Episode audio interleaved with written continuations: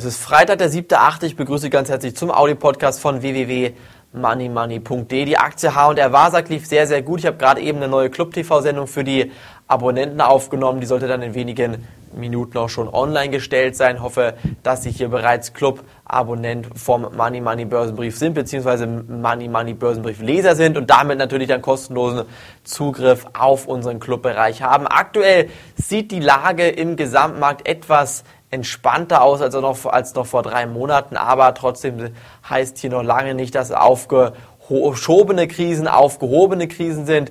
Die Geldmenge, die momentan im Markt ist, die hat dafür gesorgt, dass die derzeitige Krise etwas entschärft wurde. Die Banken verdienen wieder, trotzdem ist die Arbeitslosenquote hoch und auch die, der Einzelhandelsumsatz, der ist weiterhin schlecht und eingetrübt. Und ich denke, wenn man mal überlegt, wie eigentlich hier die Aktienmärkte gerade gestiegen sind, dass meistens nur die Großbanken die Aktienkurse hochgezockt haben, dann müssen wir uns die Frage stellen, wann hier der nächste Rücksetzer kommt und wie stark und heftig der ausfallen wird. Ich denke, er wird stark und heftig ausfallen.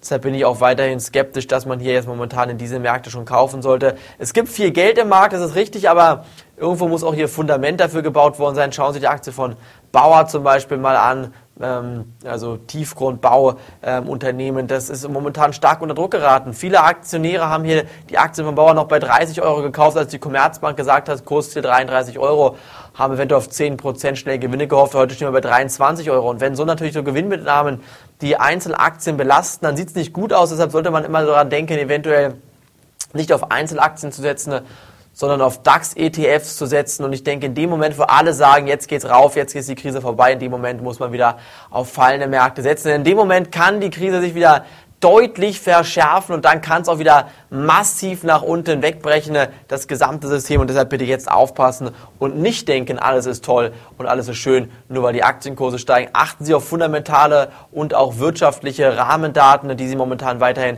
schlecht aus. Das Niveau hat sich zwar leicht erholt, beziehungsweise das Niveau ist gleich geblieben, aber auf dem aktuellen Niveau ist eine kleine Besserung zu erkennen und deshalb würde ich momentan raten, hier im Moment noch nicht in Euphorie auszubrechen, sondern abzuwarten. Achten Sie auf Aktien zum Beispiel wie Nordex oder QCell SolarWorld, die sehen momentan wieder ganz gut aus. Nordex ist gut gelaufen, QCell ist etwas stärker unter Druck geraten, auch SolarWorld könnte nochmal auf 15 Euro laufen. Also sind gute Aktien, gute Unternehmen und auch im DAX gibt es gute Unternehmen, die wir auch immer wieder im Money Money Börsenbriefing vorstellen. Deshalb bitte auf jeden Fall bei uns auch reinschauen. www.moneymoney.de. Von mir war es heute vom Audio Podcast. Montag geht's weiter. Danke, dass Sie reingehört haben. Bis dahin. Tschüss. Auf Wiederhören.